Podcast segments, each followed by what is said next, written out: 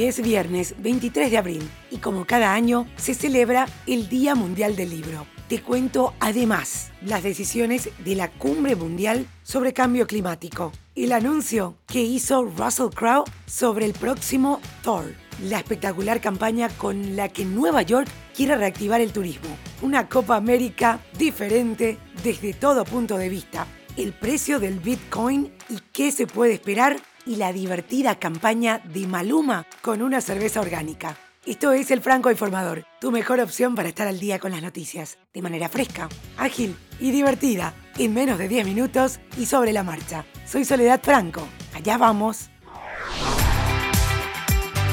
Viernes 23 de abril, último episodio de la semana. Hoy se conmemora el Día Mundial del Libro, fijado por la UNESCO el origen se remonta a 1926 y es que el 23 de abril de 1616 fallecían Cervantes, Shakespeare e Inca Garcilaso de la Vega. También un 23 de abril nacieron o murieron otros escritores eminentes. Varias webs publicaron artículos con recomendaciones de lectura para todos los gustos y en la web francoinformador.com vas a encontrar en los detalles de este episodio sus links. Y lastimosamente esta semana tenemos que hablar de un terrible récord mundial, porque India sumó 315.000 casos diarios de COVID-19, el recuento de un día más alto en cualquier lugar, ya que es su segunda ola, y aumentos similares en otros lugares generaron nuevos temores sobre la capacidad de los servicios de salud para hacer frente a esta pandemia. Los hospitales en el norte y oeste de la India, incluida la capital Nueva Delhi, han emitido avisos para decir que solo cuentan con unas pocas horas de oxígeno médico para mantener con vida a los pacientes con COVID-19. Más de dos tercios de los hospitales no tenían camas vacías, según la base de datos en línea del gobierno de Delhi, y los médicos aconsejaban a los pacientes que se quedaran en casa. Y hasta hoy, 23 de abril, se celebra la cumbre virtual de líderes sobre cambio climático, donde abordan los beneficios económicos de una acción climática más contundente. Del encuentro virtual participan 40 líderes mundiales, entre ellos los presidentes Jair Bolsonaro, Sebastián Piñera, Iván Duque Márquez y Andrés Manuel López Obrador, si hablamos de los latinoamericanos que abordan beneficios económicos de una acción climática más contundente. Entre los convocados están los 17 países responsables del 80% de las emisiones que aceleran el cambio climático en el mundo. El fin es encontrar puntos de convergencia en materia de soluciones. El presidente de Estados Unidos, Joe Biden, anunció que su país reducirá sus emisiones de gases de efecto invernadero un 53% de aquí a 2030 respecto a los niveles de 2005 y se compromete a alcanzar la neutralidad climática en 2050. En ese contexto, recordó que China fijó llegar a su tope de emisiones en 2030 y después la neutralidad climática en 2060. Los fanáticos de Russell Crowe se estuvieron preguntando a quién interpretará el actor en su gran debut en Marvel Cinematic Universe y esta pregunta viene desde hace tiempo. El actor va a aparecer en el anticipado Thor Love and Thunder, se han manejado muchas teorías. Y si pensabas que él iba a ser un dios, estás en lo cierto. Crow reveló que el papel que está interpretando es el gobernante de los dioses, Zeus, y lo reveló durante una entrevista en Joy Breakfast with the Murphys, cuyo link te dejo en los detalles del episodio.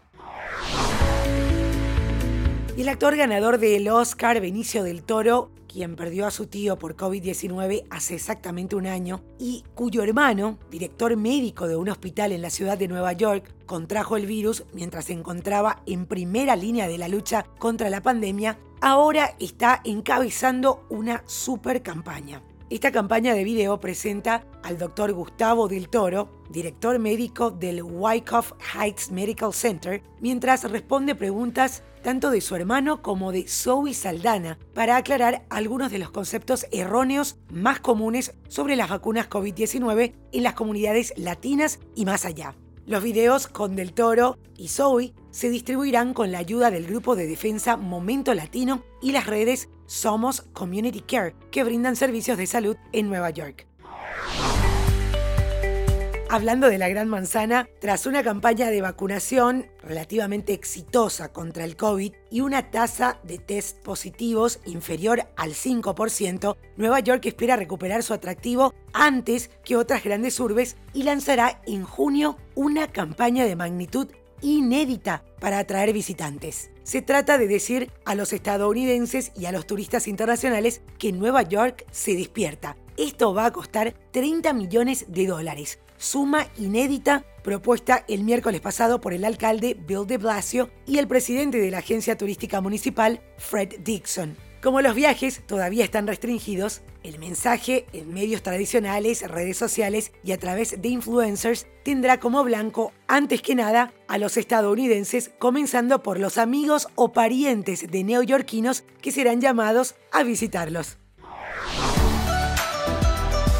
Y antes de continuar, hago una pequeña pausa para invitarte a formar parte de mi canal de Telegram, Podcasteando con Sole Franco. Si ya pensaste en crear tu propio podcast, ahí comparto noticias y recursos gratuitos sobre podcasting. En las notas del episodio te dejo el link o podés buscarlo directo en Telegram, Podcasteando con Sole Franco. Ahora sí, continuamos con noticias.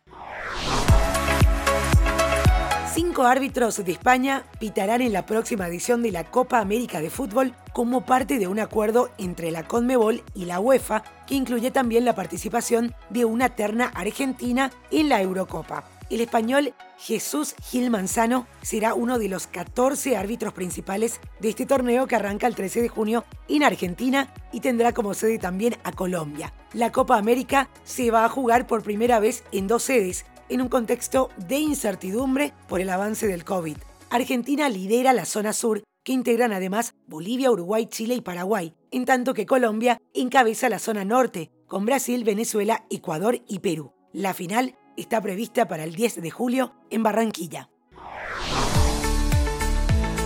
Si seguís el precio del Bitcoin, estarás al tanto de que volvió a tocar sus mínimos recientes, cerca de los 52 mil dólares el 22 de abril, continuando la debilidad sostenida de la mayor criptomoneda. ¿Por qué esto es muy relevante? Porque si se observa su comportamiento histórico, cada vez que Bitcoin pierde la marca del 50%, las altcoins se mueven rápidamente para recuperar el terreno, a menudo lideradas por Ether. En caso de que la historia se repita, sería música para los oídos de los inversores de altcoins.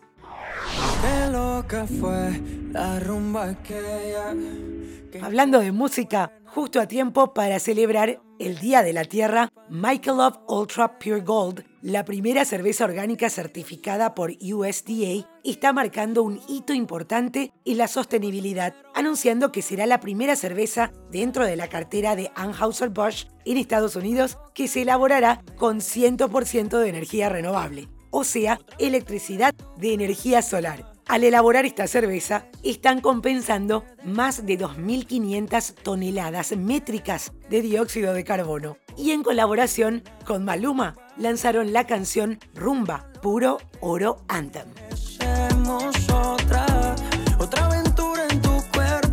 Y esto es todo por hoy. Ya estás al día con la información. Te recuerdo que podés escuchar todos los episodios del podcast en la página web www.francoinformador.com barra episodios. Tenés ahí también los links de las noticias que menciono en cada uno de los episodios. Estamos también en todas las plataformas de podcast.